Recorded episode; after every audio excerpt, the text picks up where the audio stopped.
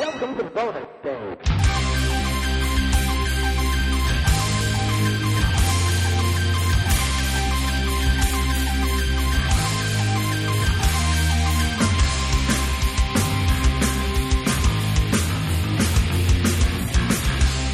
Hola, muy buenas, sed todos bienvenidos a un podcast de coches, el podcast sobre la actualidad del automóvil y otras cosas relacionadas con este mundillo que no es el de la competición deportiva, sino el de los coches que conducimos o queremos conducir.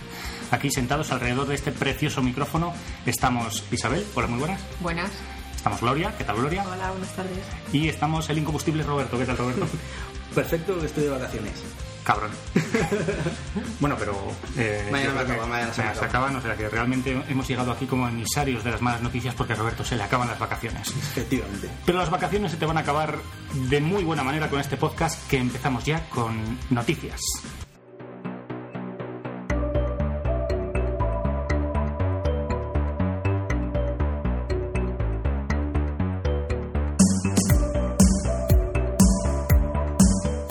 Bien, pues la primera noticia que os traigo es sobre el coche del año 2012, que, eh, bueno, ya sabéis que el coche del año 2012 esto cada uno pues nombra que quiere, pero en general todo el mundo se ha puesto de acuerdo y ahora os contar quién en concreto han nombrado al Volkswagen Up.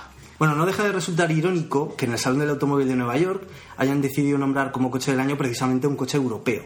El pequeño Up de la casa alemana de Volkswagen ha sido condecorado con este galardón, que a mi modo de ver, no sé qué pensaréis, pero es muy merecido.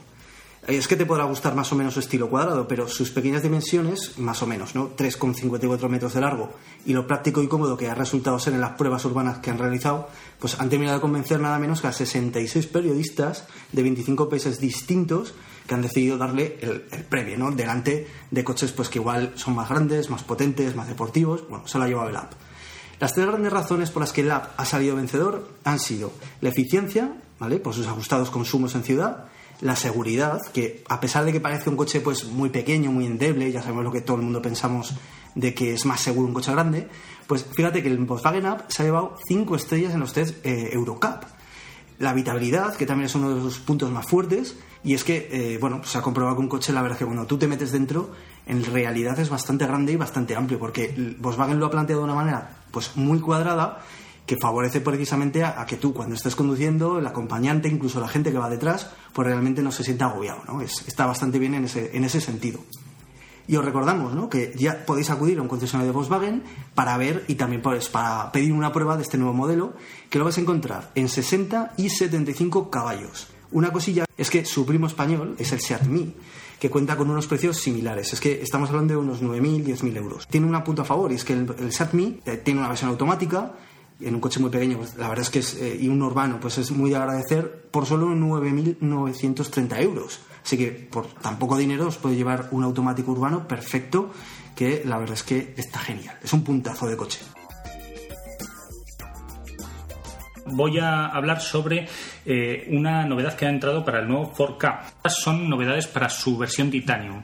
Y son curiosas porque la versión Titanium del 4K eh, ya trae llantas de 15 pulgadas, faros antiniebla, lunas traseras, vamos, eh, lunas traseras, perdón, ligeramente tintadas, vamos, que viene bastante bien equipado. Pues ahora le vamos a poder poner el volante y la tapicería de cuero a un 4K. Atención, que es que Joder. difícilmente Wow. quepo dentro de ese coche, pero, eh, pero bueno, ahí, ahí queda eso. Y eh, además, eh, pues eh, son detalles que lo alcanzan, que lo alcanzan y pues, que lo acercan al superlujo, lo cual ya a mí me llama la reflexión. Yo creo que quizá por el tema de la crisis, eh, Ford ha decidido meter en un coche muy pequeño cosas de lujo para que quizá alguien con eh, que sea un- alguna persona que sea un I want but I can't ¿sabes? un quiero y no puedo quiera tener esas esas mm, eh, Sí. funcionalidades premium en su pequeñísimo 4K y para terminar esta noticia ¿cuánto pagaríais por vuestra tapicería y volante de cuero en vuestro flamante 4K?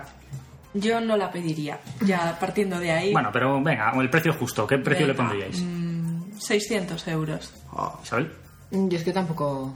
Sí, pero y menos en un, for, en un 4K. ¿de cuánto dinero estamos hablando? ¿Cuánto crees? ¿Tapicería de cuero? Sí.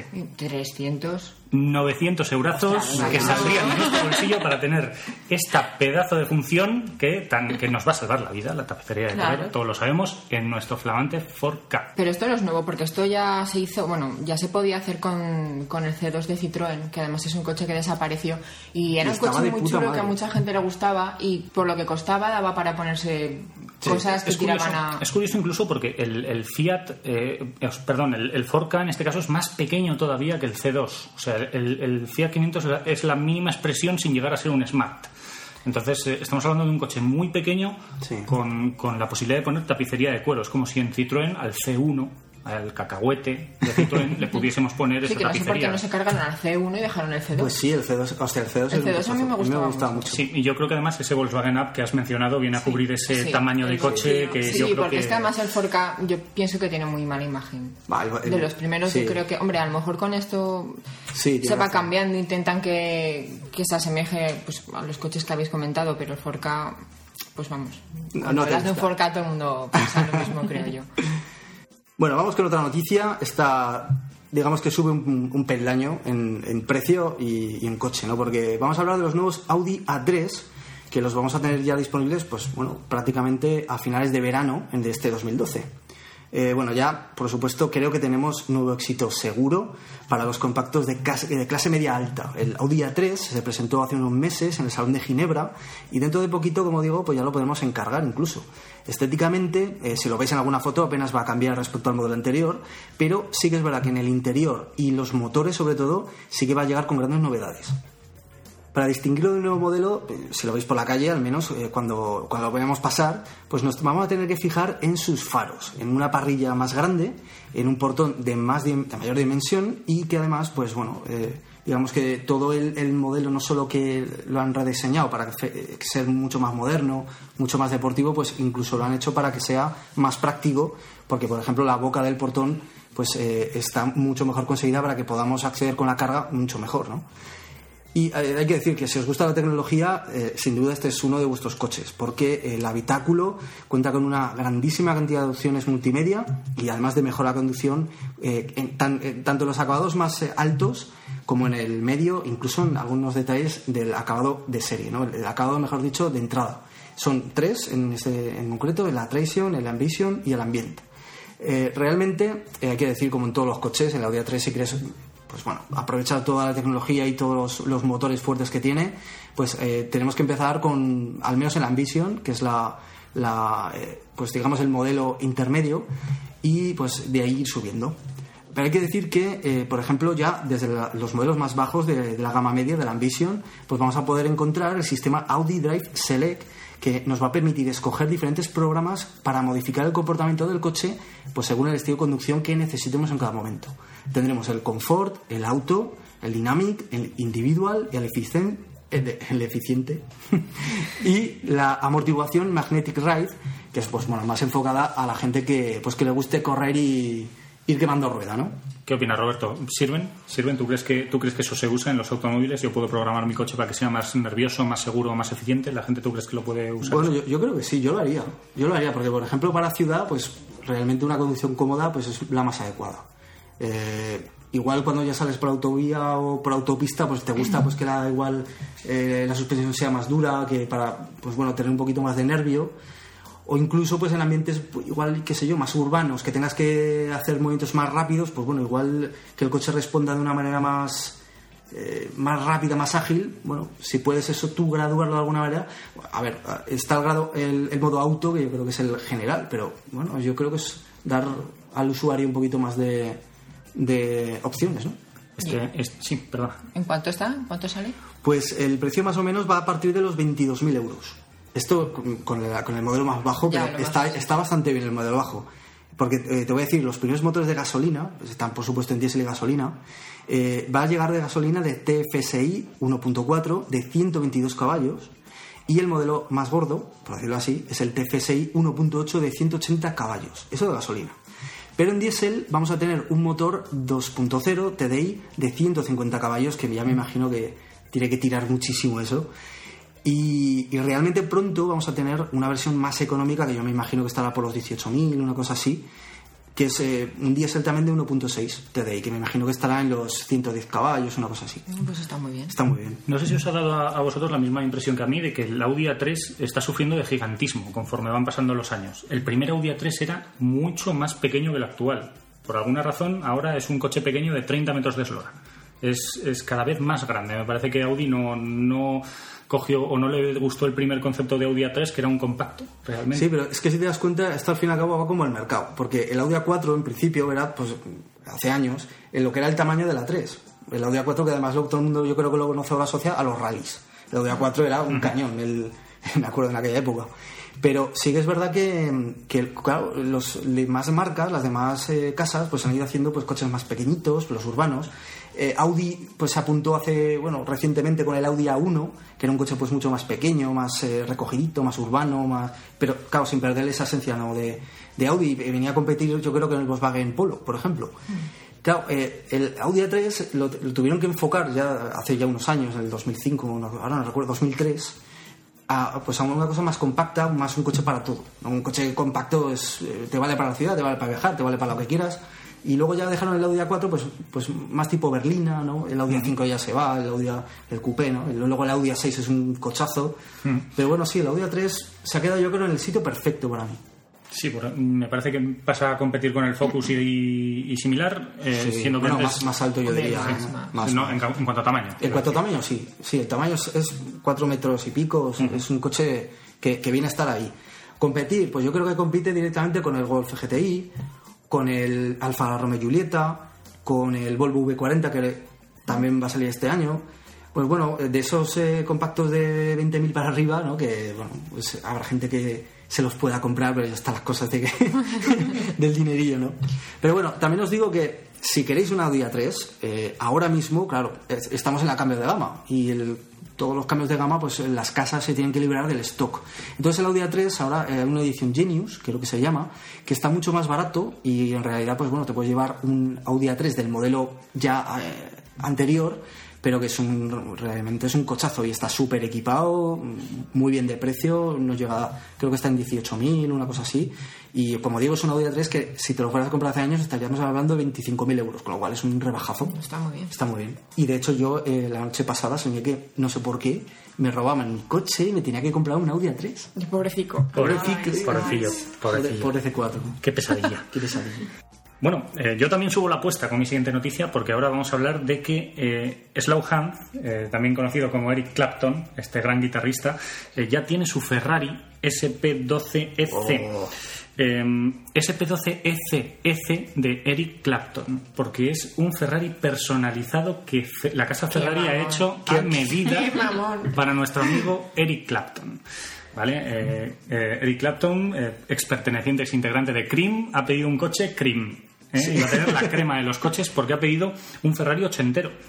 Realmente desde 2007 existen Ferrari. Si tú eres un muy buen cliente de Ferrari, no puede ir cualquiera. Cristiano Ronaldo no podría ir, No por podría ejemplo. ir. No podría ir. Jesulín tampoco. Jesulín Tampoco, tampoco. tampoco. Eric Clapton, que lleva comprando Ferraris desde que tiene uso de razón, ¿vale? Por- Porque sabe tocar la guitarra antes que pensar, pues resulta que, resulta que eh, lleva comprando Ferraris desde que tiene uso de razón y en 2007 Ferrari fundó su programa especial o un special program que se llama que es una eh, factoría que tiene Ferrari o una sección, una división que tiene Ferrari para hacer coches a medida a clientes premium. Pero me parece una pasada eso. O sea, te imagínate decir, me vas a hacer un coche, pero para mí. No, no. Me vas a hacer un Ferrari. Me vas a hacer un mí. Ferrari para mí. Perdona, no un coche. O sea, imaginaos. Y lo vas a llevar como yo. Es que... Y bueno, y bueno ¿cómo, ¿cómo es la criatura? ¿Cómo es la criatura? Pues bueno, eh, a, a Eric Clapton le gustaban mucho los coches, los, eh, los pequeños coches deportivos Ferrari de los 80, eh, es decir, coupés, por así decirlo, que eran pequeños y potentes, muy nerviosos. Pues bien, ahora mismo Ferrari no tiene coches que tengan un motor V12 y que tengan ese tamaño, con lo cual tuvieron que personalizarle un, un coche eh, anterior, un coche más eh, tipo ochentero y, y encajarle este motor V12. ¿Qué pasa? Como curiosidad, es un coche Ferrari bastante curioso porque tiene un color roso corsa, pero más granate que lo habitual y además la parte de abajo del coche es completamente negra, es bicolor. ¿Vale? Eh, En, los PD en el PDF que va a acompañar a este capítulo, porque siempre vamos a incluir un PDF con cada capítulo, podéis ver imágenes del mismo. ¿Qué os puedo decir? Pues que la broma le ha costado a nuestro Sir Eric Clapton, Es ser. Sir Eric Clapton, 3 millones de libras. Buah. Eso ¿vale? es una barbaridad. Dejo aquí un pequeño silencio para que cale la idea. 3 millones de libras el coche que, como digo, es eh, un tributo a los años 80 porque es un coche compacto, nervioso y que eh, además tiene ciertas líneas angulosas bastante atractivas para los amantes del cabalino rampante. Madre mía, qué locura. Bueno, yo me voy a bajar un poquillo, me voy a bajar al- a- de nuevo al mundo terrenal, pero eh, bueno, pues para hablar de una línea también un poquito diferente, ¿no? Es- vamos a hablar de Citroën, eh, la línea DS, ya todos sabemos, pues... eh, Bueno, muy es un- terrenal tampoco. Bueno, pero no son 3 millones y pico de euros. Es verdad. Bueno, la historia es que si eh, los actuales Citroën se, parecía, se parecen más bien poco a sus hermanos con el símbolo de DS, porque el DS es más deportivo, a partir de ahora todavía van a tener menos que ver. Más que nada porque Citroën ha decidido apostar a tope por, por la línea DS y destinar recursos e incluso personal creativo propio y exclusivo para que el crecimiento de estos nuevos modelos de S vayan por un camino totalmente independiente. ¿Vale? Va a ser, como digo, una línea totalmente distinta. Y bueno, ya desde el eh, 1 de junio, de hecho, eh, ha comenzado a funcionar. O sea que ya de, ahora están trabajando los chavales ahí en, en- a tope. Ahí en la- De cuatro becarios. ahí- exactamente, porque tal como está la cosa, yo creo que no, no están como para tirar Bueno, a ver cómo sale, luego ya veremos.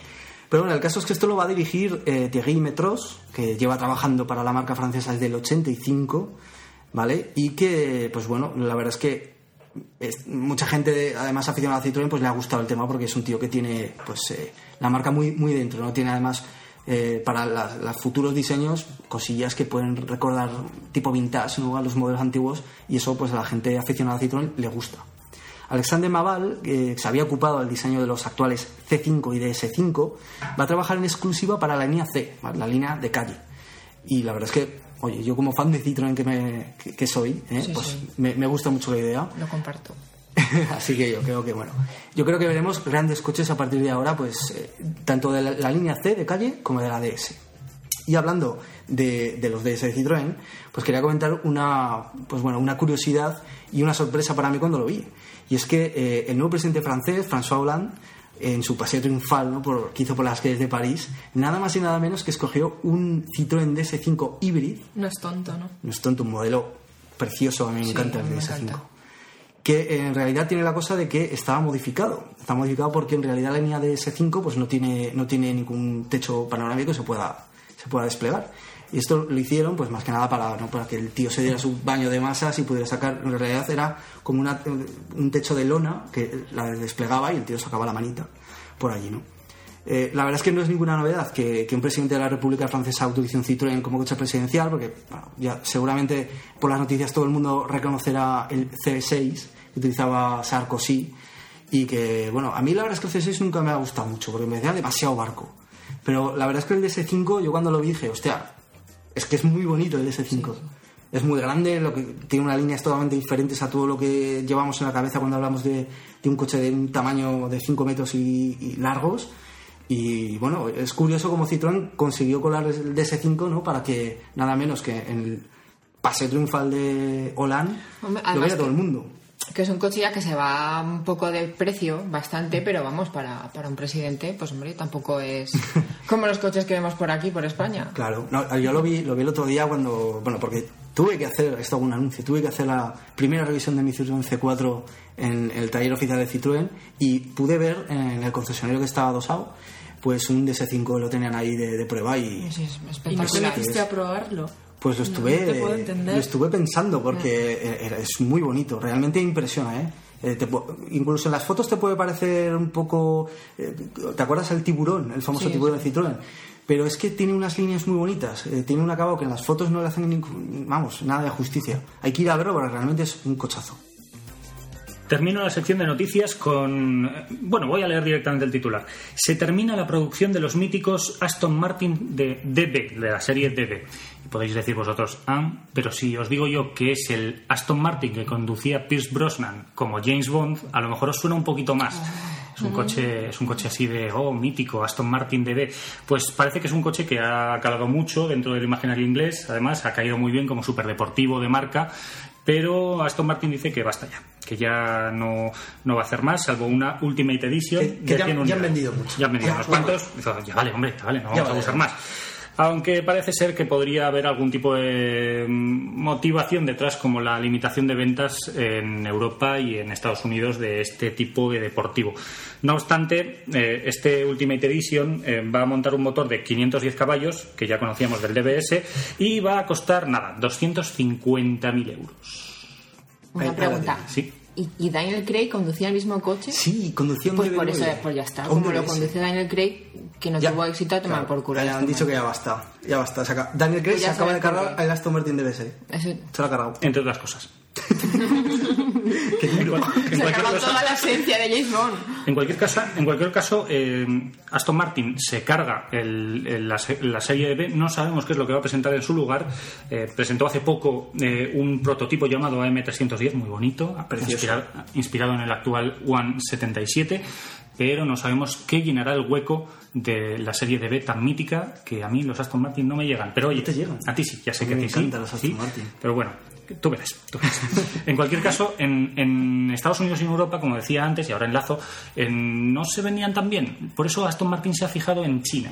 China cada vez hay más clase media y encima de la clase media siempre hay clase alta. Cada vez hay más, cada vez hay más, cada vez hay más. Va alimentando eh, la gran economía del país asiático y cada vez se pueden eh, permitir coches mejores y mejores y mejores. Ahí es donde ha apuntado Aston Martin con un futuro eh, modelo que se llama el Lagonda. Y con este nombre pretenden vender un superdeportivo Aston Martin en tierras de los dragones, o cómo se dice. en Bueno, China? sí, el del sol naciente, ¿no? No, pero eso es Japón. Pues Bueno, tier- en- en tierra ese- de dragón. En ese país tan grande que hay al oriente de aquí. Exacto. ¿Vale? Y hasta aquí terminan las noticias. Vamos a pasar con el tema de actualidad.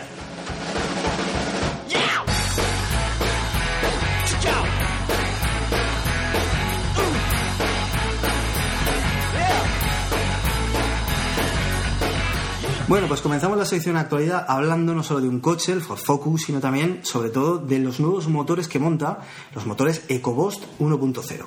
Eh, hay una gran cantidad de novedades al cabo del año en el mundo de los automóviles. Casi siempre pues, lo vamos traducido en motores de mayor potencia que además ahora gastan menos, que respetan el medio ambiente y que pues, pues son mejores y más ecológicos. Sin embargo, eh, hay que decir que pocas veces un motor de gasolina como el de Ford ha dado tanto que hablar, porque los nuevos motores EcoBoost son motores de gasolina de tan solo 1.0, capaces de alcanzar una potencia de 125 caballos, lo cual pues yo creo que ya de primera sorprende. Y es que motores de tan baja cilindrada siempre han parecido, no sé a vosotros qué os parecerá, más propios de coches más pequeños, ¿no? Un motor pequeñito que no tiene que mover tanto coche.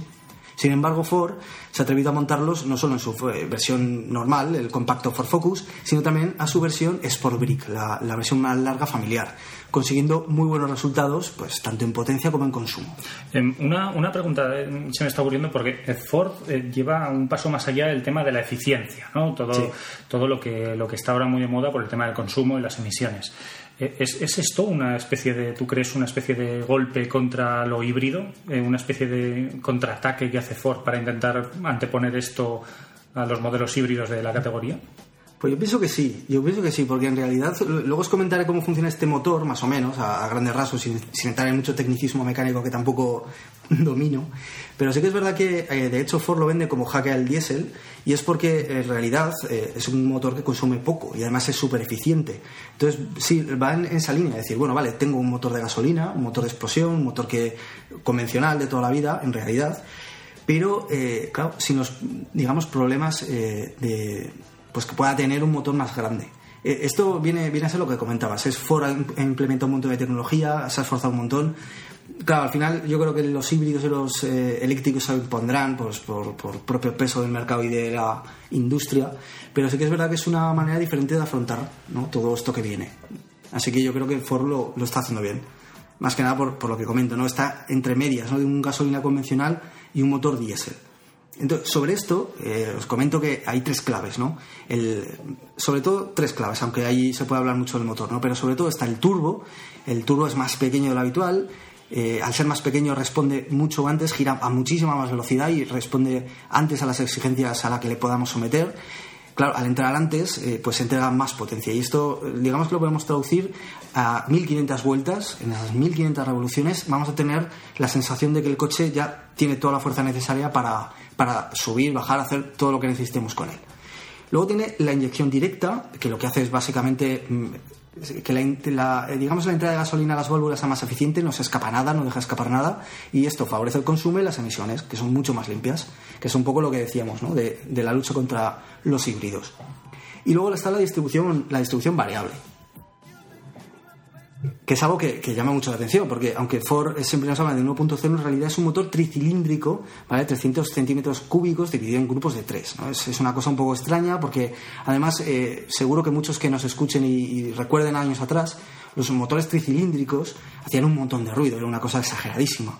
Pero, sin embargo, eh, en varios, eh, yo me he estado documentando, ¿no? Y varias revisiones que le han hecho a, este motor EcoBoost, sobre todo con la versión Sport Brake del Focus, eh, Josep Camós, eh, pues en- hizo una revisión excelente en motorpasión.com y él, por ejemplo, eh, realmente estuvo diciendo que no, que, que a él le había parecido un coche muy, muy silencioso, tanto en el habitáculo como fuera, y que, pues bueno, la distribución en tres, Ford lo que estaba compensando con una serie de ajustes que hacían que el motor 1.0 pues terminara bailando, entre comillas, casi casi como un motor 1.6 que es más habitual. Verdaderamente es, es extraño e impensable hace muy poquitos años en un coche de un tamaño Ford Focus un, motor tan, entre comillas, poco potente. Está cambiando algo, ¿eh? Está cambiando. Sí, sí. Es que, es que hay, que imaginar un motor muy pequeñito. Un motor pequeñito que tú, pues eso, te imaginas, pues un, yo qué sé, pues lo que a un, un 4K, un coche pequeñito. Y no, en realidad, fíjate, está moviendo coches, pues, eh, normales que movería un motor, sobre todo, pues de 1600, un motor ya eh, más convencional que pueda coger los 120 caballos normal, eh, como siempre. Y sin embargo, motor tan pequeño que coja 125 caballos, a mí me parece una pasada. Mm, Porque, un- una pregunta, ¿tiene otras ventajas de los coches pequeños? Pues eh, bueno, la verdad es que los precios están muy aju- muy ajustados, ¿eh? en realidad. Mira, os voy a seguir contando y, y acabaremos con los precios, porque en realidad están muy bien. ¿eh? Yo sé que además a ti te preocupa mucho el tema del precio Ya lo, ya lo creo. y, Ya lo creo. y- y veremos cómo, cómo Ford en realidad ha hecho muchos esfuerzos con el EcoBoost. Eh, pero bueno, vamos a, vamos a pasar a, a lo que son las sensaciones de conducción, ¿no? a, a lo que digamos que nos importa en el día a día. Y realmente eh, se basa, el punto clave son la- esas 1500 revoluciones que, como decimos, eh, tienen más que suficiente como para, para mover el coche en cualquier, en cualquier situación. También hay que decir que el EcoBoost cuenta con una relación de seis marchas eh, que trabaja muy bien y que además pues, bueno, te permiten jugar bastante con, con ese motor 1.0, que va a ser muy importante el tema, el tema de las marchas. Eh, ¿Qué nos puede llamar mucha atención? Pues eh, realmente lo poco que vamos a necesitar es exprimir el acelerador para sacar lo que necesitamos al motor, ¿no? Y esto es debido, como, como decimos, sobre todo al turbo, que entra mucho antes que motores pues, más convencionales que, pues bueno, igual notamos ese retardo de entrar al turbo pues cuando le exigimos mucho al coche y no metemos el pie a tope en el pedal del acelerador. Pero bueno, por eso decimos siempre, y Ford también lo indica, que la sensación de conducción pues está entre el diésel y gasolina, ¿no? Porque el diésel sabemos que el turbo, pues el- los turbodiesel tiene mucha fuerza, entra muy, muy rápido, se mueven a, a revoluciones más cortas y la gasolina pues siempre lo podemos revolucionar mucho más para que reaccione. Y igual eso es un poco lo negativo que se va a encontrar la gente que pues bueno, está acostumbrada a presionar mucho a los motores de gasolina, que además se dejan hacer y te lo puede llevar a más de 3.000, eh, 4.000 vueltas y el motor, vamos, responde perfecto. Y sin embargo, en este EcoBoost, cuando lo llevamos a 3.000 vueltas, incluso más, pues digamos que nos va a pedir una conducción mucho más suave. Nos va a pedir pues una conducción más relajada, con lo cual pues se deduce que es un coche no para meterle caña, no para exigirle deportividad, es un coche pues para el día a día, para una conducción suave y, y ahí es cuando el motor EcoBoost pues nos va a dar un papelón. Entonces, Ford nos da dos motores. ¿eh? Fijaos, con el 1.0, 100 caballos y 125 caballos. El consumo mixto, pues la verdad es que no, mm, se nos queda, y hablamos siempre de un gasolina, a 5 litros a los 100, lo cual está muy bien. Y un Ford Focus. Y siendo un Ford Focus. Y, eh, pues como decimos, nos llega a los 120 gramos de dióxido de carbono, con lo cual no vamos a tener que pagar el, el impuesto de matriculación por el tema de- del ecologismo, ¿no?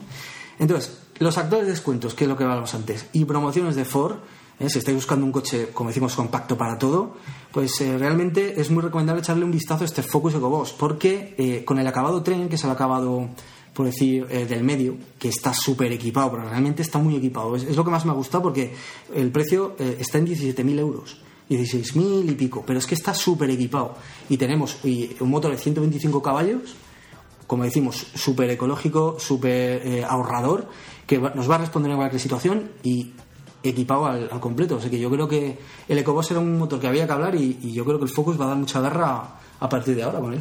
Pero una pregunta, ¿todos los Focus ahora vienen con este o es una No, opción? Es, es una opción. O sea, tienes eh, la opción, las opciones normales de toda la vida, pero luego tienes, ya digo, estas dos opciones de 100 caballos o 125 en, en, el, en los gasolina. Luego tienes pues los, los de siempre, ¿no?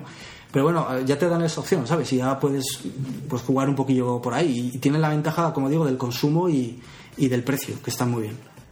Pero el Focus normal no, tampoco varía mucho de precio, ¿no? Con respecto Sí, pero ves, por ejemplo, como ya estamos digamos, hablando de un gasolina, por un mismo precio, pues realmente nos va a salir un poquito más caro, ya sobre todo por el consumo. Ya. No, ya digo, el, el, el Focus está muy bien ¿eh? y, y recomiendo a todo el mundo que lo eche, que le eche un vistazo y, eh, como digo, lo he citado antes a, a la revisión que le hizo Josep Camos a, en motorpasión.com, lo podéis ver y ver las opiniones de el, el amigo este que, no, que lo pudo Lo podemos, conducir y lo estuvo podemos configurar.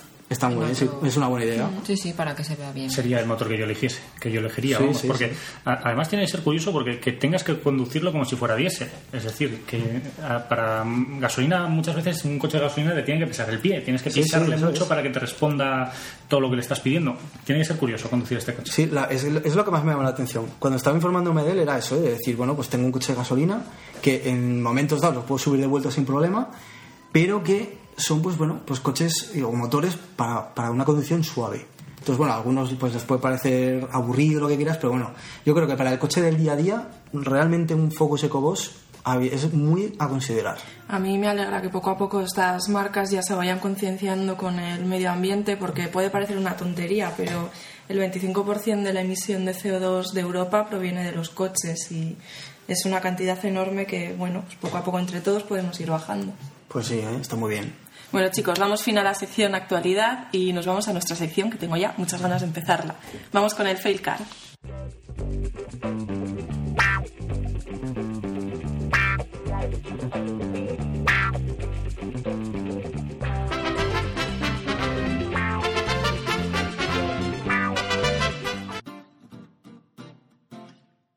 Bueno, empezamos con la sección de fail car y lo primero que me gustaría hacer es una referencia al podcast anterior en el que hablábamos del Nissan Cube.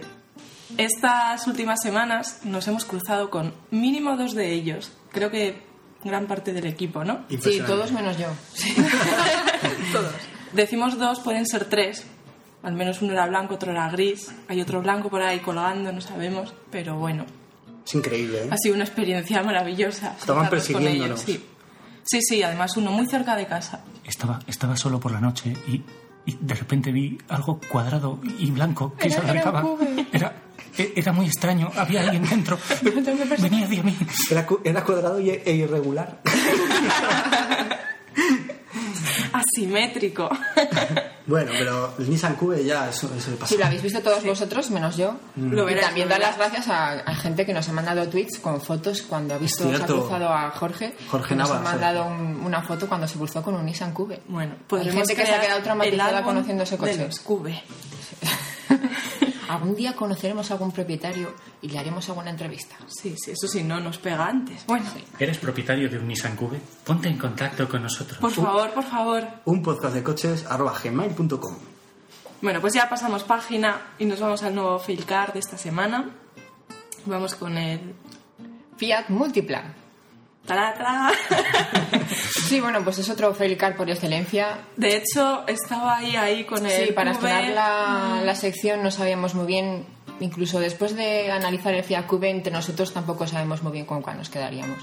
Pero bueno, el que toca hoy es el Fiat Múltipla, que yo creo que más o menos todo el mundo lo Sí, conocerá. ese es mucho más conocido que Sí, el Cube. no, sí, se vendió un- bastante más, tampoco tanto como... Sí, tampoco Bueno, es una. Como se ha pensaban dejado- que se iba a vender, pero Se ha bueno, dejado ver. Pero sí, sí, este coche yo creo que es el rey de los foros. O sea, tú pones el coche más feo del mundo y, y te sale el múltipla en, todos los sitios. siempre se habla de él. Alucinante, es el rey de los foros. Si no os acordáis muy bien de cómo es, yo creo que con la descripción que os vamos a dar, enseguida vais a caer. Si, digamos, me, me extraño, porque si tú te pones por detrás del Fiat Múltipla, es un poco cube también. Tiene la misma. Cuadrado. Es cuadrado, Sí. pero luego sigues yendo por el lateral y empieza a, a volverse redondo y, y, Tiene un y pico curvilíneo. de pato, algo. Sí, y llegas a la parte de delante y aparece una especie de escalón con dos faros muy llamativos y luego el morro se va estrechando y parece, de, verdad parece por delante un, un pato, un pato mecánico. De hecho, el- el- si tú lo tienes por detrás, que cuando voy al trabajo siempre me viene uno por detrás, que coincidimos, es una situación súper perturbadora. Tú, tú ves que viene por detrás y parece que te va a engullir, es una situación un poco molesta. Pero sí, sí, Bueno, yo la mejor descripción que he encontrado de él decía que es un coche de proporciones inusuales. Sí, además es, es una pena porque buscando buscando mm, descripciones del coche, opiniones, pues la gente en general estaba bastante contenta con la capacidad que tenía y cómo era por dentro, que tampoco estoy muy de acuerdo, pero bueno, la gente estaba contenta. Pero claro, todo el mundo se quejaba de que era un coche que llamaba mucho la atención, que si era tan si era necesario que fuera tan Feo. tan extraño y tan feo, porque es que, es que verdaderamente es muy feo. Se expuso en el Museo de Arte Moderno de Nueva York y nunca se supo si, si los pusieron por feo, por, original arte. o por innovador, pero estuvo expuesto Yo creo, yo creo que es que lo utilizaron, lo utilizaron para, para llevar Para en una la caja. mudanza, sí. La sea, ahí. ya dijeron, aprovecharon, la gente se pensó que estaba expuesto. Si me dejáis el comentario, todo lo que hayáis puesto en el MoMA no se sabe si es feo, artístico Sí. o está ahí Sí, por no, original. o sea, O sea, no que era- pegaba, pegaba. sí. Recibió del programa Top Gear el premio al coche más feo del año 1999. Y posteriormente, con el paso de los años, intentaron cambiar un poco la estética. Quitaron el escalón. Se quedó en un coche muy parecido al Meriva, pero como perdió la esencia ya... Pasó de ser o sea, un coche cromañón a un coche Sapiens. Si pero te gusta- nunca llegó al Sapiens Sapiens. Si te gustaba ¿no? el múltipla, pues bueno, pues ahí tenías... eh, Allá tú, pero por lo menos tenía cierta personalidad. Pero era un coche, eh, en realidad es un coche de, de trabajo, ¿no? Pues no, no, realmente no. Son, se, se dividía, eran como dos filas de tres asientos. Eh, las dimensiones era ancho y corto. Era un 86 de, de ancho con, con 4 metros de largo. Era como una especie, pues sí, como una caja de zapatos y, y- y la verdad es que no he llegado a entender por qué tenía tanta capacidad, porque incluso leyendo opiniones de la gente, ellos mismos te decían, no sé cómo, pero me cabe todo. Sí. Y por dentro parecía que era bastante útil, pero claro, por fuera, a ver quién tenía Yo lo que huevos nunca he entendido múltipla. son los tres asientos delanteros. Y es que veías a la gente sentada Sí, que van así como... y van con los brazos todos para adentro, como en formación. Sí, pero tuvo fíjate un detalle muy interesante que es el... Si tú ves en la parte interior, tiene la, la palanca... Porque claro, yo pensé, ¿y la palanca de cambios? O sea, Claro, si tú pues tienes al lado un maromo, ¿cómo evitas ese momento erótico festivo de cambiar de marchas, no? Pues resulta que en ese a lo mejor no agarras la palanca de cambio y A lo mejor agarras otra cosa y tienes un problema. Pues era una especie de palanca de cambios que tiene muy corta y que está muy pegada, pero realmente aún así yo pienso que si tienes a alguien al lado sie- siempre le tienes que acabar dando. O sea, que el múltiplo la tiene pequeña. La, el múltipla es grande pero la tiene pequeña. Y... ¡Qué fallo! No sé si es algo así similar a lo que tenían los primeros Picasso. No, pero yo creo que es diferente. No, es una- muy corta, es así como si, como si estuviera justo delante, o sea, delante de la mano derecha del conductor. qué raro. Sale, sí sale del salpicadero. Sí, la- sí, sí. Además, el aplicadero es un caos absoluto ahí. Una especie de. Tiene, mucho- tiene poco glamour por lo que estoy viendo en fotografías. No, no me imagino a Aníbal y a Cenis y a NMA saliendo del, del múltipla para. Mm, No, No. les hubiera venido muy bien, pero no. Tú im- imaginaos, ¿vale? Imaginaos que, eh, pues yo qué sé, llega un chico a recogeros, ¿no? Sí, como para, el- para... como el cube. típico, No, yo tampoco salgo del ascensor. Salgo del ascensor y vuelvo a ir. Tampoco el cube, Te asomas un poco y dices, ¡buah! Es que es un poco. Es que, a ver, es un poco ridículo, la Y verdad. entonces te, mir- ridículo. miras a, te mi- a ti misma al espejo y dices, Dios, si ha elegido este coche, ¿por, ¿Por qué me ha elegido a mí? Qué Y bueno. luego una cosa muy que a mí me llamó mucho la atención en su día, os acordaréis todos del anuncio Bueno. que salía Michael Schumacher anunciándolo. Lo, pasaba mal el hombre. Sí. Lo pasaba estaba- mal, de estaba hecho, tú incómodo, ves el anuncio y solamente sale dos segundos en dos escenas. Y no sabe están qué en- decir. Sí, están en un restaurante ahí con un montón de gente ahí de abuelillos. Y, y el tío que diciendo, pues me he comprado un múltipla. Y, y todos se preguntan, ¿pero qué es? ¿Es un Coche. ¿Qué es? Y tú pones caras de, "Mm, que no sé, que, que me dejes en paz. De O sea, verdad, es ese como- anuncio hay, sí, o hay sea, que colgarlo. hay que colgarlo, es como, un de como derechos vamos, de- ni, vamos, como un sketch de, de martes y 13, ni Millán lo hubiera hecho mejor. Fíjate. Fíjate. Era, era más fácil para Schumacher con- conducir un Ferrari a 300 kilómetros por hora que explicarle a la gente lo que es un múltipla. El pedazo de paquete que le metieron a Schumacher. Dijeron, bueno, ya que te tenemos ahí, te jodes y lo anuncias. Es peor que cuando le dieron al, al de marketing el de Nissan el cubé para anunciar. Imagínate el pobre hombre llega ahí y dice, "Pero como, pero por favor, ¿cómo me vas a asociar con esto?". eso? Sí, sí. Y bueno, sacaba ahí las sillas y les decía, pues mira, tiene tres asientos detrás, tres asientos delante. Y ya lo cortaban y salía una abuela diciendo, fíjate, es Michael Schumacher y vende coches. Sí, o sea, Sí, está sí. claro que la abuela no, no entendió lo que era un múltipla. Hombre, la abuela No, actuaba más que ella se quedó, se quedó con quien era su magia. Claro, hombre, pero era una manera de desviar, porque realmente en el anuncio el múltipla por delante no sale, sale, Ah. sale Sí, por sí, detrás. sí, sí. Se va Ah. alejando diciendo, bueno, vamos a dejar el misterio El, el misterio. y que la gente se quede con que lo, si lo anuncia Schumacher es que es bueno. Madre, hombre, el- en realidad el coche, para, o sea, cuando se ha vendido bastante, en realidad la gente Sí, no lo considera malo, ¿no? Sí, no, pero se, se vendió, pero no tanto como esperaban. Ah, Se bueno. vendió en Italia. Bueno, Fiat Bueno, es Fiat. marca italiana y... Ah, se vende todo. Sí. Y luego fuera de Italia no, no superaron las expectativas. Y cuando lo cambiaron fue peor. Quiero hacer mención especial a que el logotipo de Fiat está en el escalón, o sea, Sí. está por encima del morro. Es una Es cosa que el escalón. Es que el escalón no tenía ningún sentido. Sí, no, no, no sé. Bueno, yo he leído que estaba basado en el Fiat Brava, Sí.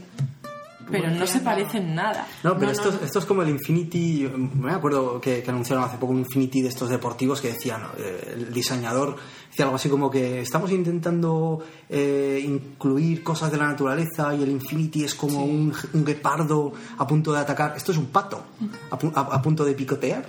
Es que No, es que ya no solamente era el escalón era muy feo porque es verdad que parecía que tenía dos ojos, pero es que el coche en sí era totalmente desproporcionado. Era es como más estrecho por abajo y muy ancho por arriba. Y por detrás es cuadrado y por delante es redondo. Sí, es no, un no poco había, raro, o sea, es mala leche. Es como el coche este que en, los en el capítulo de Los Simpsons diseña Homer. Cuando Ah, sí, que no tiene Es de ese estilo. Sí, Increíble, sí, sí. increíble. Así Ya. que ya sabéis, si tenéis un Fiat múltipla, pues lo siento, pero tenéis un fail car. Pero un fail car por excelencia, o sea, es el rey de los sí. foros. Si me, si permitís añadir, es un Felcar con historia, porque Sí. existe un Fiat múltipla muy antiguo Es de Que los no tiene nada 60. que ver. de los años 60, no tiene Sí. nada que ver, pero es feísimo. Pues, pues yo tiene mucha historia moderno. porque fue un, un coche usado muchísimo como taxi. Increíble. ¿Por qué? Quizá por la capacidad, Claro. porque es lo único que tiene ese coche, Sí, capacidad. pero, la ca- pero sí, pero que, va, que el medio va, Es va curioso como porque el, embutido en un- el, el, el multipla clásico, no sabe, si lo, lo veis en alguna foto, lo veréis en el PDF seguramente de este programa. Es como un escarabajo. Es como un escarajo, pero no sabes. Alargado. No sabes qué es el morro y qué es el culo. Es o sea, un escarabajo salchicha. Cuidado, ese coche va a marcha atrás. No, No, vamos múltiple. adelante. Curioso, es curioso. La verdad es que Fiat, gustaría... Sí. Fiat no, no es que tenga modelos muy No, chulos. de hecho, yo había pensado que cuando vayamos a grabar el capítulo de Navidad haremos un especial de Fiat en. Fiat- Porque además en, este, en la época en la que salió Múltipla es la época dorada de Fiat. Sí, es que aquella, sí, aquella- yo no sé quién era el Sí, diseñador varios- en aquella época del Fiat, pero Sí, no con este se lució, se lució. Sí. Hay que decir que el Fiat Bravo a mí me gusta, es, es bonito. Y el Fiat punto, bueno, depende. Pero la verdad es que Fiat Hmm. Ha tenido, sí, ha tenido, Ha tenido resbalones brutales. Y a mí me gustaría lanzar una pregunta. ¿Con qué os quedaríais? ¿Qué os compraríais? ¿Un Fiat Múltipla o un Nissan Cube? Chan, chan. Momento. Os ponemos, Es- es os para ponemos en un aprieto grande. Sí, porque nosotros hace un mes que lo empezamos a comentar y aún nadie me ha contestado. Exacto. No. Sabéis que para contestarnos podéis hacerlo por un podcast de coches gmail.com o también lo podéis hacer en Twitter a podcast de coches, ¿no? el usuario el arroba podcast de coches, pues ahí, ahí nos podéis hacer todos los comentarios que queráis del Filecar o de cualquier otra cosa que se hable o se haya hablado en este programa. Y ahora, bueno, creo que ha quedado bastante eh, lapidado, ¿no? Así que ahora sí nos vamos a ir con la sección historia.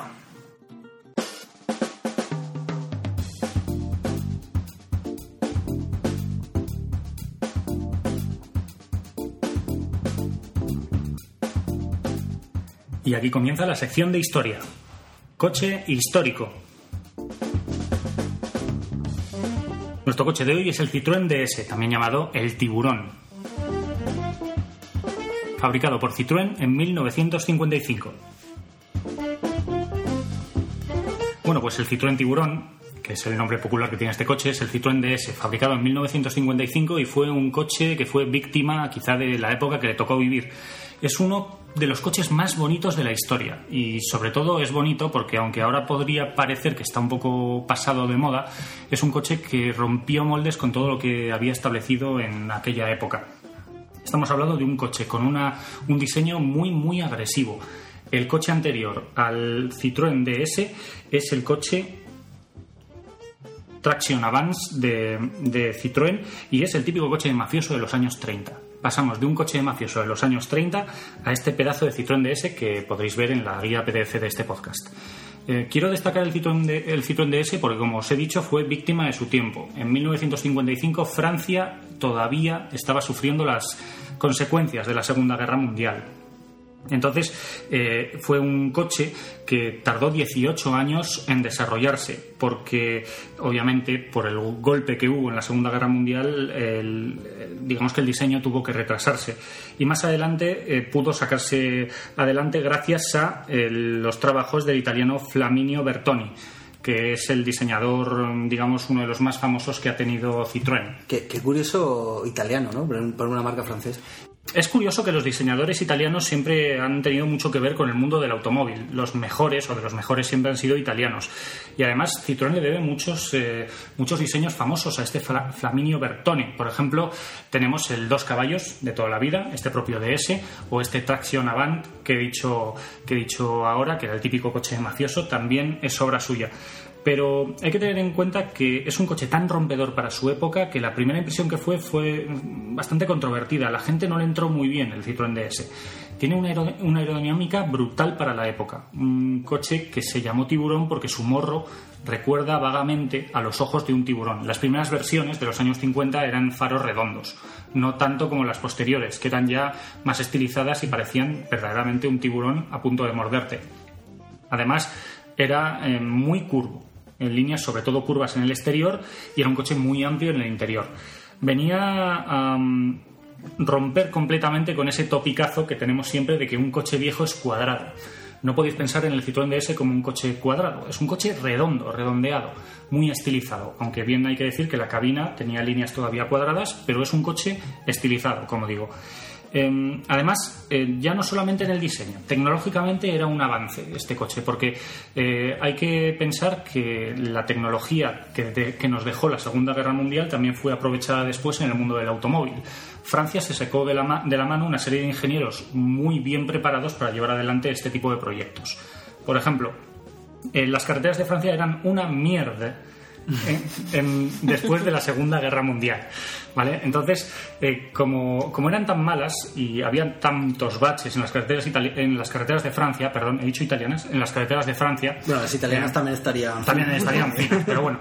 Las, las carreteras de Europa eran una mierda eh, después de la Segunda Guerra Mundial. Por lo tanto, hay que tener en cuenta que para que un coche pudiese ir a toda velocidad, tenía que tener una suspensión muy buena.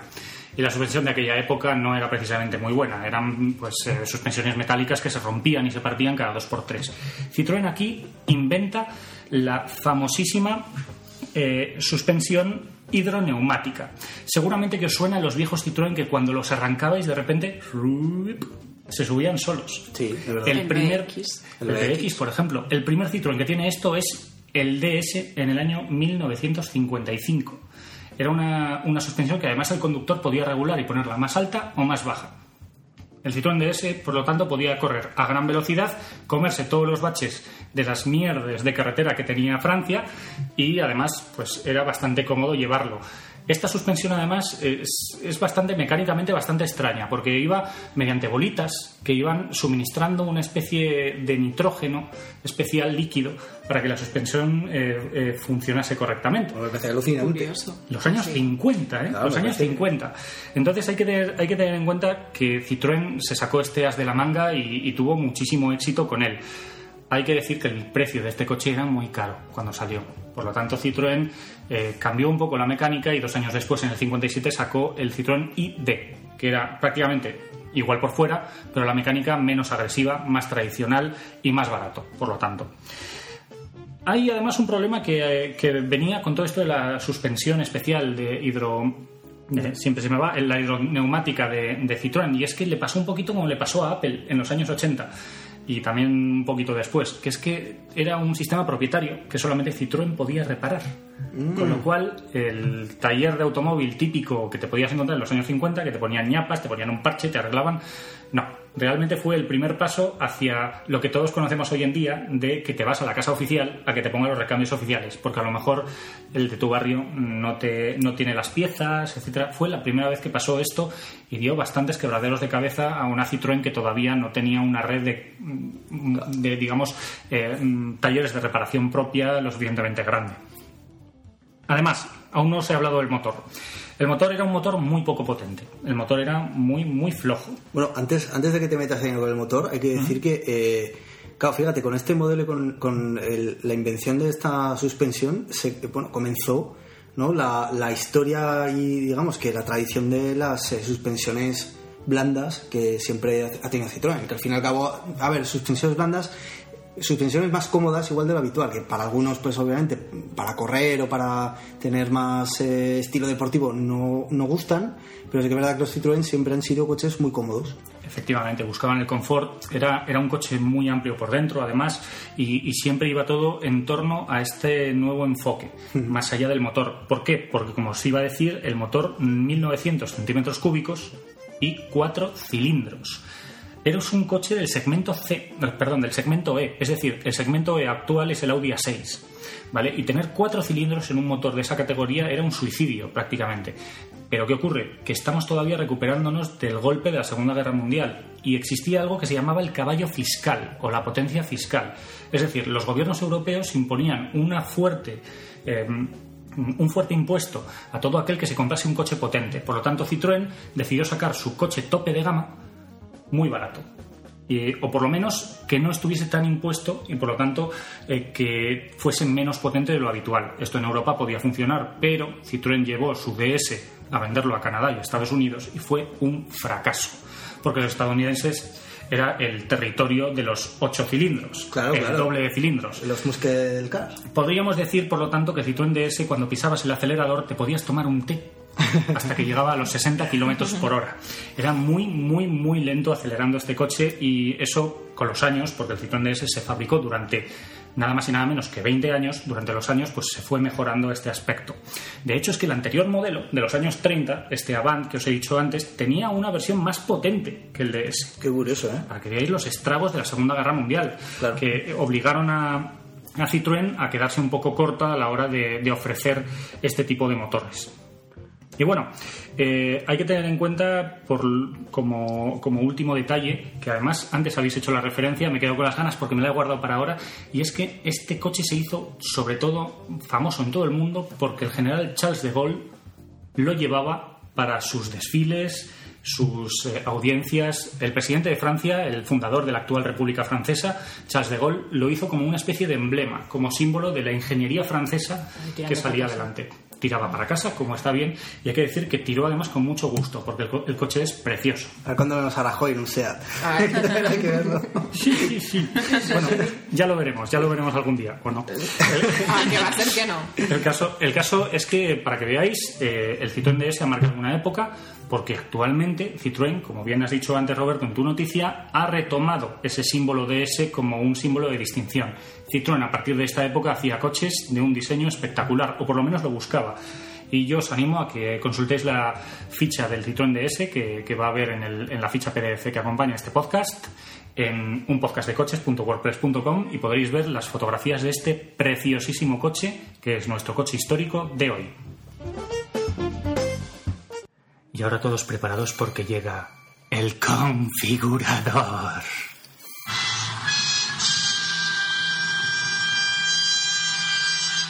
Bueno, pues así es. Ya estamos aquí en la sección del configurador donde cada uno hemos cogido el mismo modelo de coche, nos hemos metido en la página, en este caso de Volkswagen, y nos hemos configurado a nuestro gusto un Volkswagen Passat. Estuvimos hablando para intentar decidir cuál era el tipo de coche que queríamos coger y hemos decidido coger una berlina típica eh, de tamaño medio y hemos decidido, pues obviamente, uno de los referentes de este segmento, que es el Volkswagen Passat. Entonces, cada uno, en base a nuestros eh, gustos, los hemos configurado. No tengo ni idea de cuál es el tipo de coche que cada uno ha elegido, así que voy a empezar por Gloria. Gloria, em, vamos a empezar fuerte. ¿Cuánto te cuesta tu Passat? 26.605 euros. 26.605 euros. Y Está muy bien. Está bien, está bien. ¿Cómo calificarías tu coche entonces? ¿Qué tipo de coche has configurado? Bueno, es un coche familiar, sin muchos lujos, con un poquito más de lo básico. ¿Vale? Isabel, en tu caso, ¿cuánto vale tu coche? 52.065 euros. Vale. Mientras me levanto de la silla y me vuelvo a sentar, eh, eh, eh, ¿cómo calificarías tu Passat? Pues mm, yo he hecho un Passat mm, gama lujo full equip. Vamos. Con, no todo, no todo porque han podido haber puesto más cosas, pero vamos con casi todo lo que se podía poner para que sepáis, os hagáis una idea de hasta dónde se puede llegar con un, con un Passat. Porque yo lo valgo. No, no es un coche que yo me haría ni mucho menos, pero para que se vea hasta dónde se puede llegar, pues sí. Ajá, un gama lujo. todo detalle que he podido meter, que me ha parecido razonable. Bueno, eh, Roberto, en tu caso, Pues yo eh, me ha costado nada más y nada menos, un poquito menos que Isabel, 42.505 euros. Pero bueno, yo lo he enfocado a, a un, a un Passat que igual no es el espíritu más eh, adecuado para este coche, pero más tirando a deportivo, ¿vale? Porque eh, yo quiero correr, quiero un coche potente, quiero quemar autopistas, me quiero ir a Alemania a los autobahn y meterlo a tope, ¿vale? Y sobre todo he tendido a coger un coche con un buen motor y que me diera unas prestaciones de velocidad y, y de potencia exageradas, lo máximo que he podido. Bueno, pues a correr, a correr con tu Passat.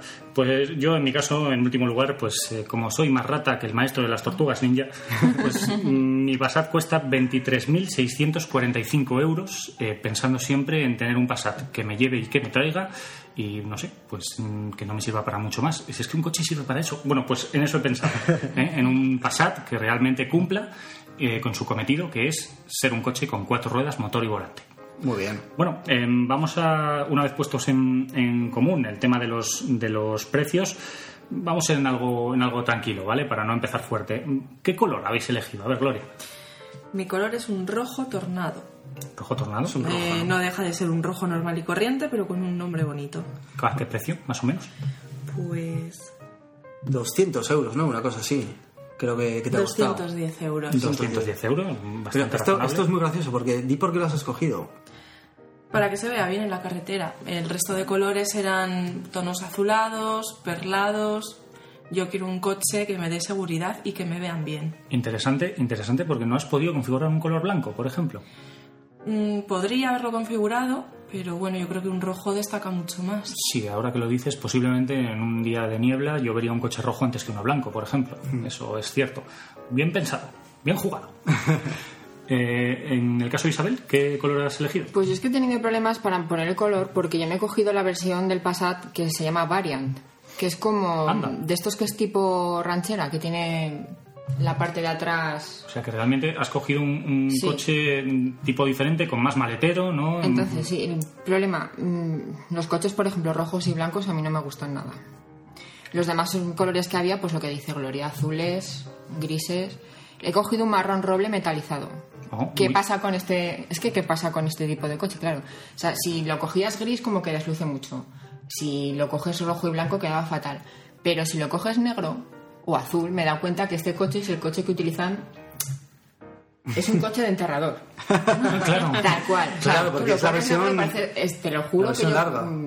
Creo que es el coche que utilizan los juro, los Claro. Entonces lo he cogido así, la única cosa así intermedia que quedaba un poco elegante, porque el coche lo merece, marrón. Si es un color Era señorial y... no es marrón, es marrón gris. muy- la verdad es, un- que era muy bonito. Es un color señorial, sí, muy bien, sí. muy bien planteado, precisamente porque yo no había pensado en eso, pero un coche fúnebre Sí, tiene sí, esos un colores coche- habitualmente. Era un coche fúnebre. Qué Tal, curioso. tal y como tiene la forma, es un coche fúnebre, la verdad. Roberto, cuéntanos tu color deportivo. Pues fíjate, yo he cogido un gris hielo metalizado, Oh. ¿vale? Eh, porque, bueno, a mí no me tienen que ver.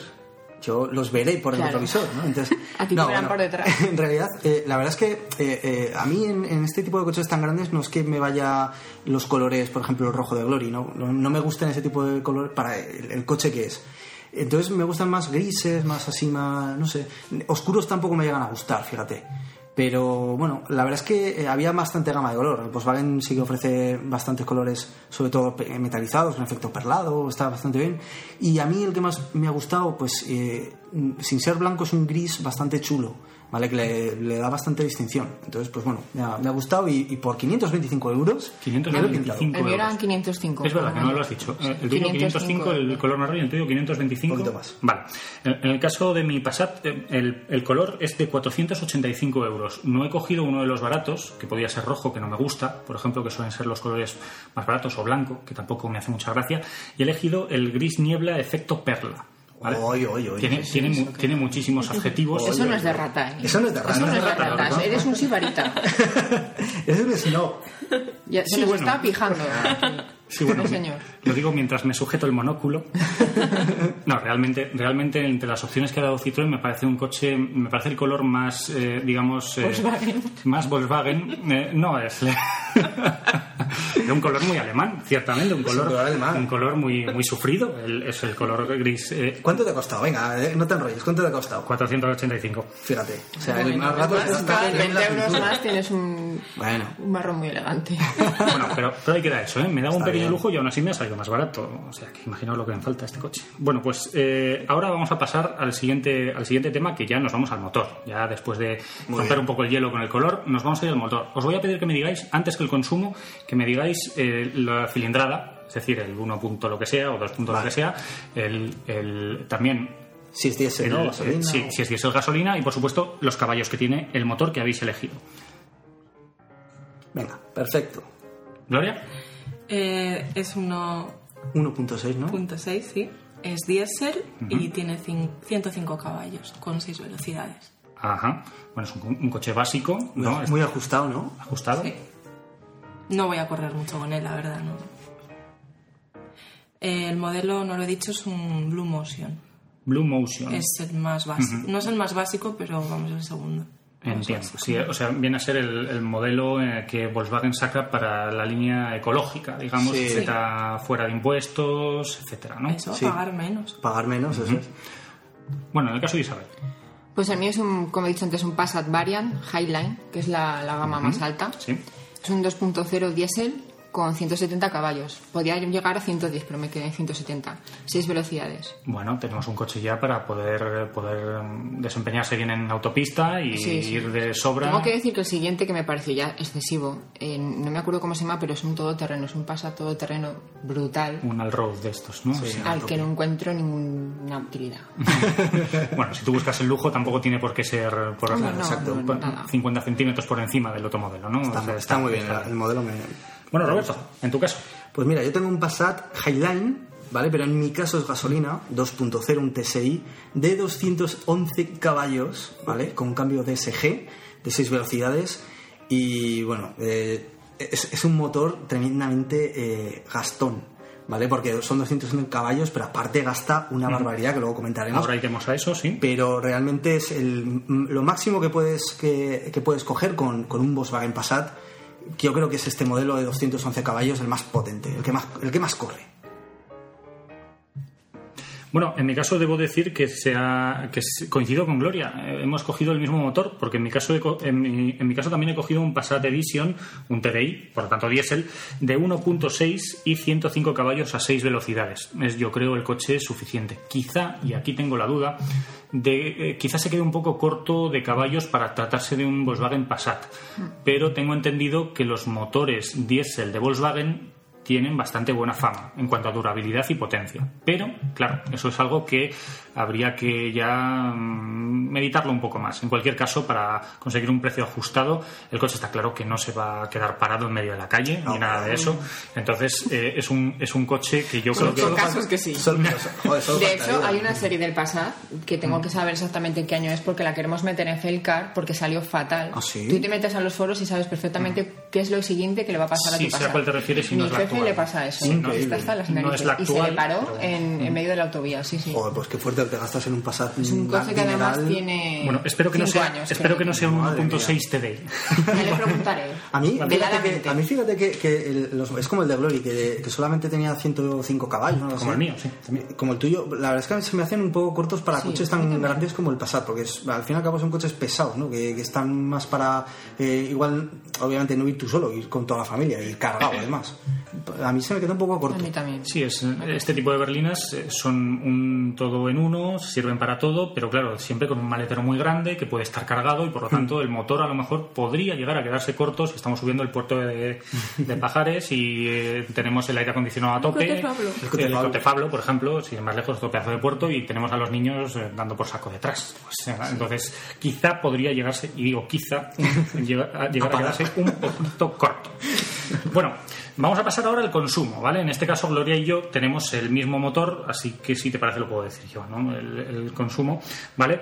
Que es un consumo en ciudad de 5,2 litros a los 100, en carretera de 3,8 litros a los 100 y por lo tanto un consumo combinado de 4,3 litros a los 100. No está nada mal, ¿eh? Está, está fenomenal. con unas emisiones de 114 gramos por kilómetro, con lo Fenomenal. cual se salta, por lo tanto se queda libre del impuesto eh, que hay que pagar para este tipo de coches si son muy consumidores o muy contaminantes, ¿vale?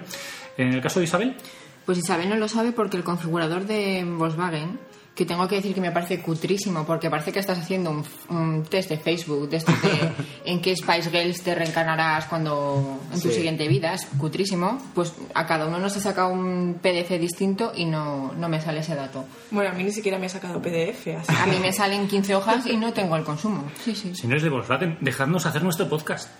bueno, Cutrísimo, lamentable. eh, yo, yo voy a decir el mío y os vais a cagar, ¿vale? O sea, porque antes he dicho que el motor era muy gastón y os voy a decir que el consumo en ciudad es de nada menos de 10,8 litros a los 100. Venga ya. Bien. Guau, Es el doble que el mío. Es el Sí, doble. el doble que el mío. En carretera tengo 5,9, ¿vale? Que, bueno, ahí se comporta. Y el combinado, pues es de 7,7. Pero bueno, esto ya sabemos cómo funcionan las cosas. De 7,7 nada. Y encima, como es un coche que está hecho para correr y el motor está hecho para correr, yo me imagino que de normal el combinado se tira a los 9-10 litros, estoy convencido. Y por si fuera poco, es totalmente antiecológico, ¿vale? Porque además eh, las emisiones de CO2 son de 180 eh, gramos por lo que sea y es súper contaminante.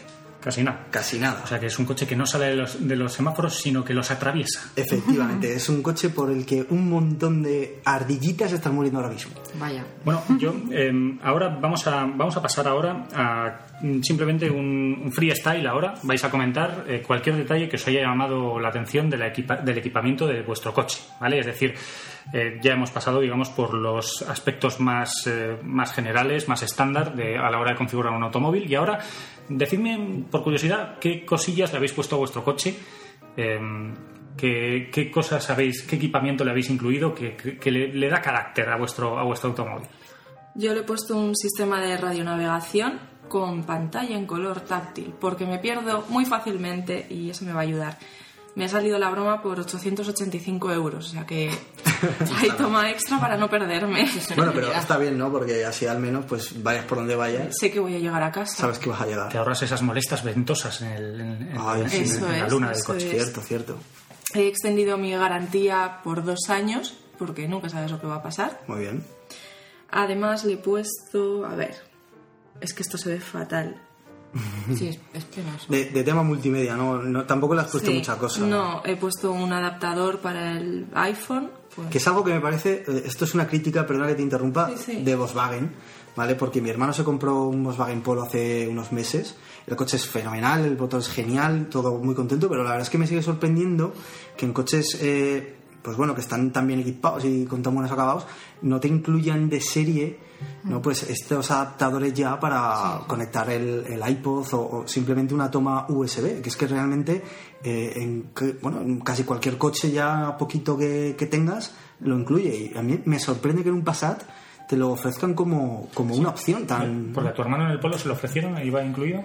No, no iba incluido, pero bueno, en un Polo lo puedes llegar a entender. Bueno, pero es un coche joven, ¿no? A lo mejor sí que tendría que Puede ser. estar planteado llevar un puerto USB, pero bueno, ahí Puede queda ser. eso, ahí queda eso. Eh, ¿Algo más que destacar, Gloria? No, lo único que me gustaría destacar es los descuentos que me he llevado gracias a, a Volkswagen. Eso sí que te obliga a- Sí.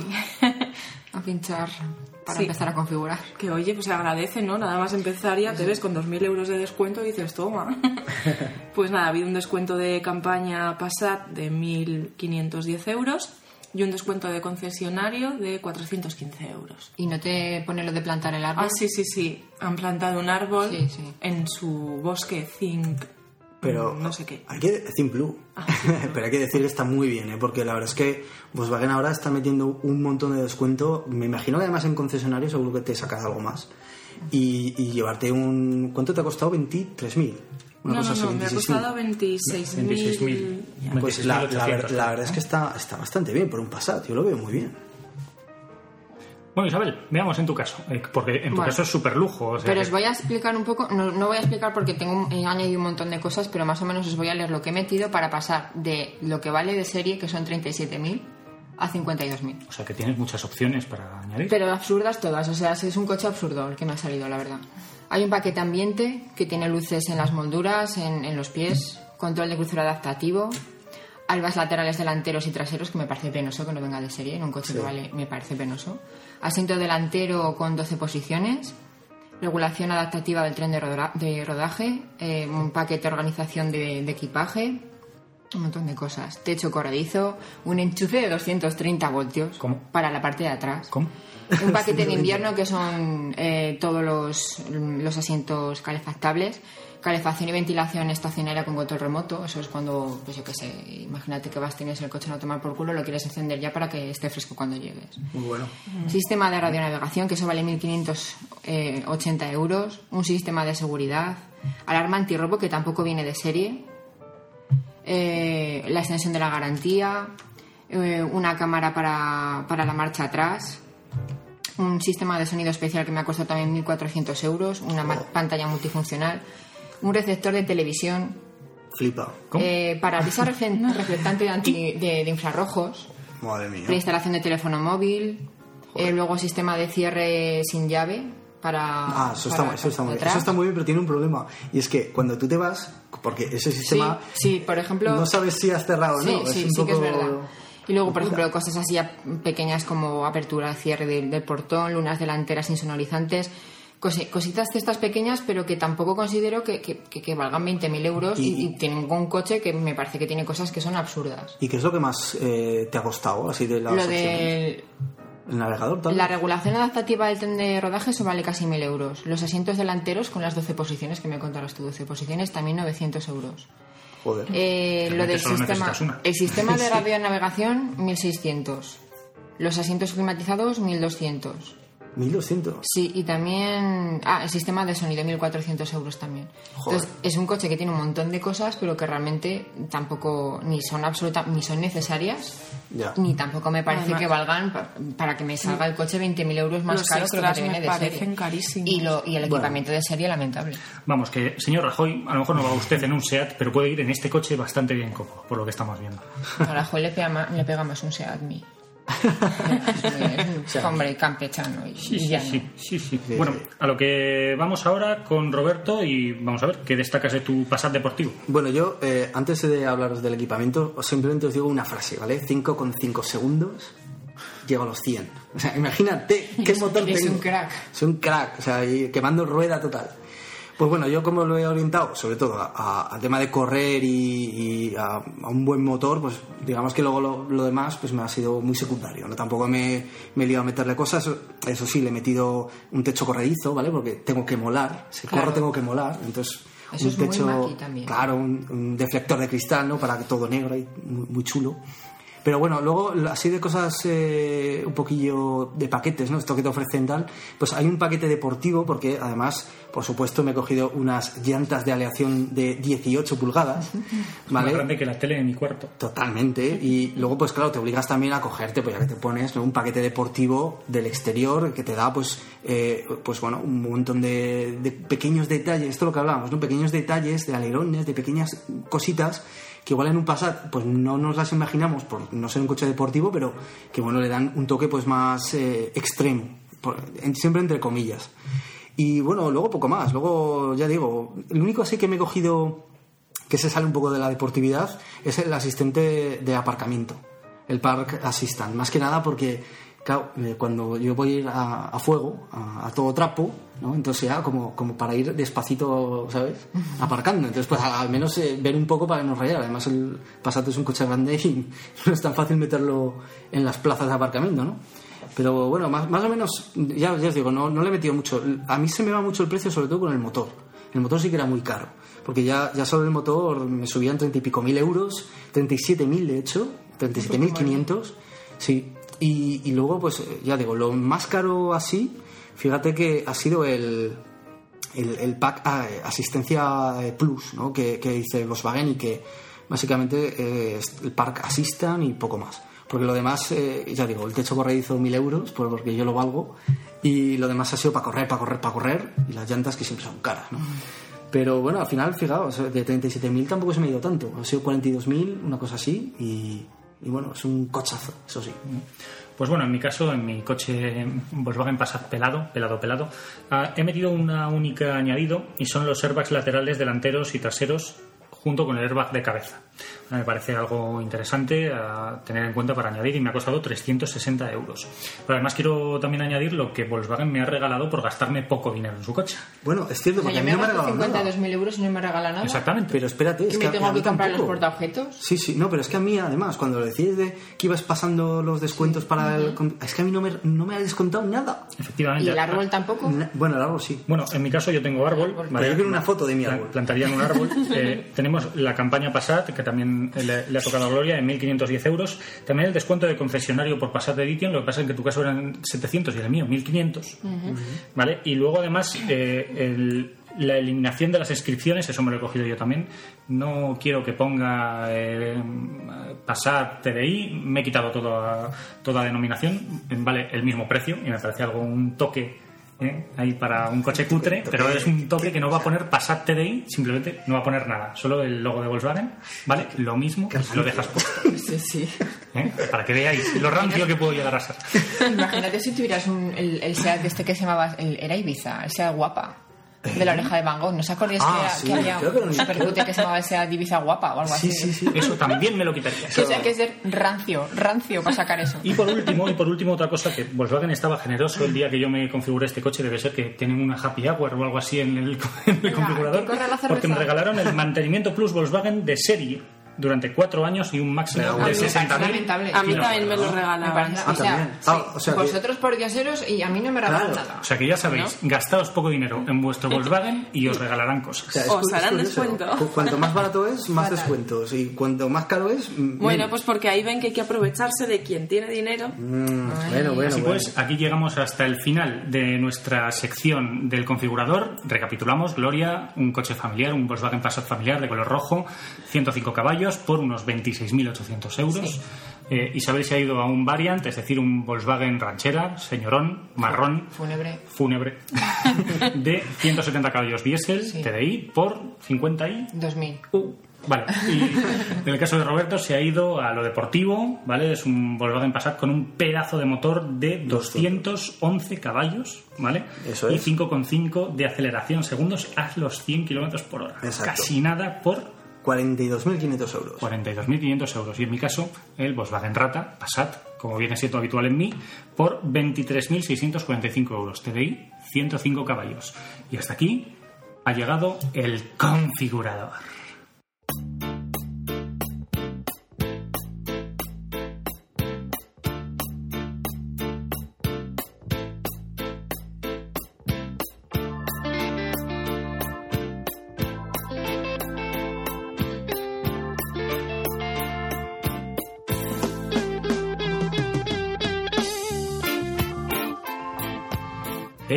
Todavía no se acaba un podcast de coches porque esta es la segunda edición y ya hemos estado recibiendo comentarios vuestros por correo electrónico en unpodcastdecoches.gmail.com en Twitter, también hemos reci- recibido comentarios en arroba podcast de coches e incluso hemos tenido algún que otro comentario en iVox, incluso Sí, en la ah, plataforma es iVox curioso, también, curioso. también hemos tenido comentarios.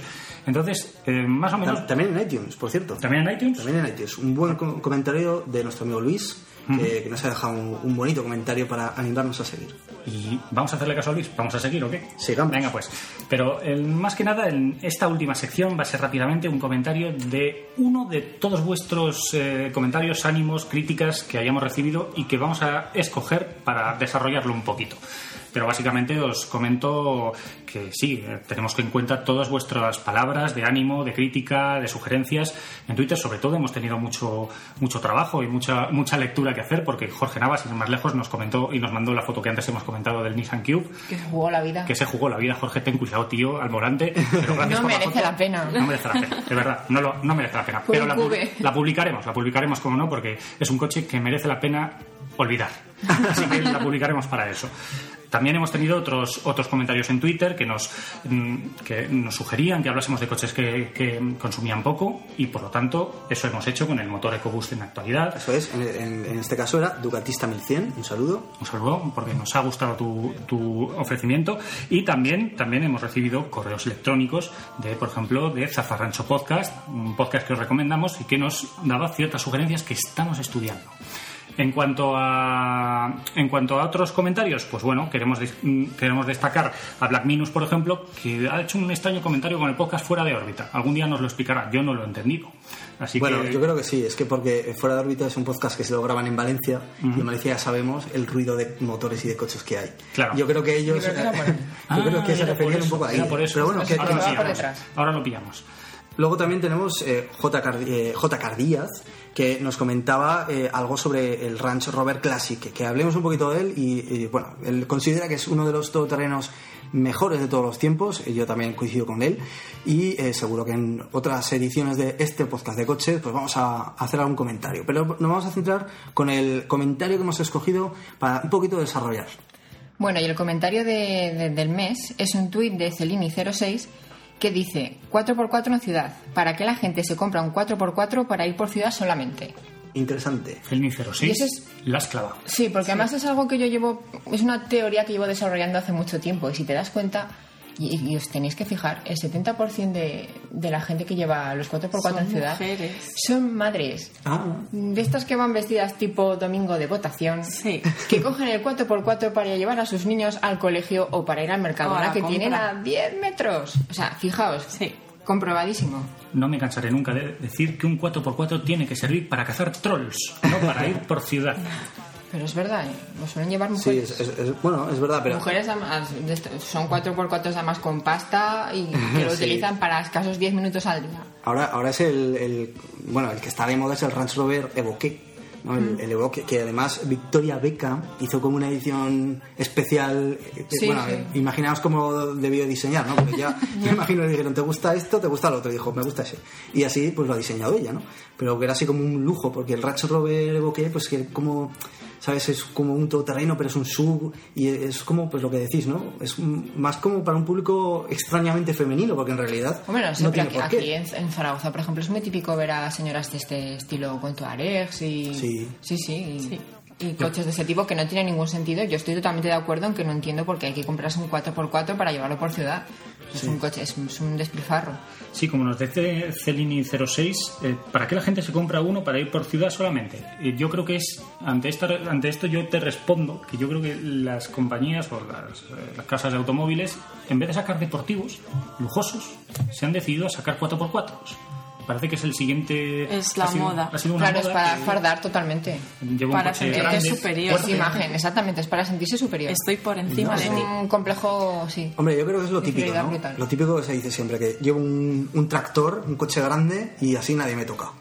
Pero en realidad, fíjate que, que, por ejemplo, coches pequeñitos como el Volkswagen Up, como estos coches tan minúsculos que están apareciendo ahora, son coches que tienen cinco estrellas en los test Eurocar, que son los test en los que se mide todos los choques, cómo reacciona la estructura, y realmente son coches muy seguros. Sí, pero a lo mejor Entonces, claro, dices, ¿se- ¿de verdad es seguro, realmente seguro, el tener que comprarte un todoterreno para, pues eso, lo que decís, ¿no? Llevar a los críos, eh, hacer la compra, ir por ciudad, Ya, cuando realmente por ciudad gente que se compra ese tipo de coche tiene, suele tener mucha pasta y no se va a comprar Ah, bueno, una ser. o, o una app. Entonces, es, es- también es mucha imagen, es mucho querer aparentar. Es muy americano esto, ¿no? Sí, De es muy americano, un- sí, pero, pero os, os- os invito a que, a que lo comprobéis y ya veréis que un, un tanto por ciento muy elevado lo, Mm. lo llevan señoras que, que van a llevar a sus hijos al colegio. Fijaros, Sin- a las tres y media, a las 5, a las 2. Podemos entender que incluso en una familia pueda ser un segundo coche. Sí, es- Sí, sí, tiene es pinta de que sí, que son segundos coches. Sí, es curioso. Sí, sí. Pero es que se ha puesto, mira, es lo que le decía a Glory, son, son modas. Porque ahora, por ejemplo, no hay marca que no tenga un sub. Sí. De hecho, ahora, por ejemplo, eh, eh, Opel, Opel va a sacar un, el Opel Mocha, que se llama, y va a ser un sub. Y va a ser su primer sub. Eh, Peugeot también está preparándolo, eh, y por supuesto Citroën. Citroën, el C4 y Cross, Sí. que está basado en el Mitsubishi. O sea, es que no hay marca, y bueno, ya si nos vamos a, las locuras, como comentamos en el primer eh, episodio de un podcast de coches, el Lamborghini Urus, que también va a ser un sub de, de, bueno, una bestialidad de caballos. Porsche, Porsche también está preparando ahora un, un nuevo sub para meterse en el mercado, porque están viendo que, claro, está sacando todo el mundo y obviamente pues ellos también, a pesar de tener el Cayenne. O sea, es que son modas. Ahora eh, es muy difícil encontrar una marca que no tenga un sub y que encima esté triunfando. Es lo más curioso. Sí, Es- pero yo creo es que estamos curioso, todos sí. de acuerdo que es muy absurdo tener un 4x4 para llevarlo Es un, solamente por es un concepto, es un concepto extraño. Eh, ah, si lo pensamos bien, es tan, tan extraño como tener un coche de corte deportivo para ciudad. Es exactamente el mismo. Sí. No, un coche deportivo sería para un circuito. Un coche 4x4 sería para llevárselo al monte. Eh, Realmente parece que nos intentan vender la ilusión de que estamos en un 4x4 cuando a lo mejor en un monte tampoco se desempeñaría Sí, bien porque- ese coche. Bueno, yo desde luego un Evo que no me lo llevaría al monte, vamos, que se manche, no. Sí, no, pero además es que, eh, a ver, se supone que también la filosofía es de ser un coche familiar, ¿no? Porque tú, bueno, acabas de tener críos y lo que sea, la familia aumenta y dices, pues me compro un coche grande que encima tenga maletero, que tenga tal. Pero es que para eso ya están los familiares. Ya Sí. hubo una moda hace tiempo que fueron los... eh, eh, pues bueno, eh, empezó por ejemplo eh, la Renault Space, que eran los monovolúmenes. Sí. eh, y claro, pues eh, se puso muy de moda y realmente pues yo considero que también era un poco pues eh, sin, sin sentido, porque un, mono- un monovolumen que no tenga siete plazas, ¿sabes? Pues Ya. realmente no es tan grande como para decir, me justifica el comprar esto y por ejemplo no comprar pues un coche familiar normal, un coche familiar que por ejemplo si nos vamos a las marcas, pues en vez de un Citroën C4 Aircross, pues un C4 normal te vale para cualquier familia, te lo digo ya. Y si la familia crece, pues está el C5, está el Picasso, no sé, es que De hecho, ¿para qué quieres un monovolumen con siete plazas cuando lo que necesitas es maletero? No siete plazas. Hombre, pero por Bueno, ejemplo pero está claro. el, el Picasso de siete plazas, por ejemplo, el Citroën ese, podías quitar los asientos de atrás y es enorme ese coche. claro, pero ves eso ya tiene, es un tiene más sentido. que tiene más sentido. sí. Pero el sub en realidad no tiene tanto No, el sentido. sub es un querer aparentar. Claro, ahora por, ahora por ejemplo, bueno, eh, para la economía en la que estamos, que no hay tanto dinero, eh, tenemos los Lacia, que el Lacia es como la, la marca pobre de Renault, ¿no? por decirlo así, que tiene dos modelos muy interesantes. Un Lacio, el, el Dacia Duster, que es el sub que tienen ellos, que por 10.000, no, por 12.000 euros creo que ya lo tienes. Y bueno, pues eh, además dicen que funciona muy bien, por lo que, Sí, porque por lo que se está a 9.000. Sí, sí. Dicen que está muy bien. Y, está, y funciona muy bien. Y luego eh, está el Lacia Doggy, que ha, va a salir, bueno, ha salido ahora, que es el familiar de siete plazas. Que por también por 9 mil euros, es es una pasada de precio, ya lo tienes. O sea que un sub, pues no sé, si, si es tan. La verdad es que no lo veo tampoco muy, muy útil. Es un fail car. Es un Felcar.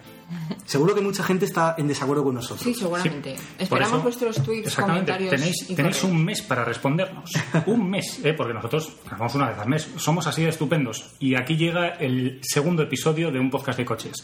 Recordad, podéis escribirnos a unpodcastdecoches.gmail.com Podemos, podéis escribirnos en twitter.com barra podcast de coches o podéis eh, comentarnos lo que queráis en iTunes, en iVoox. Y por supuesto en el blog, eh, un podcast de coches.wordpress.com.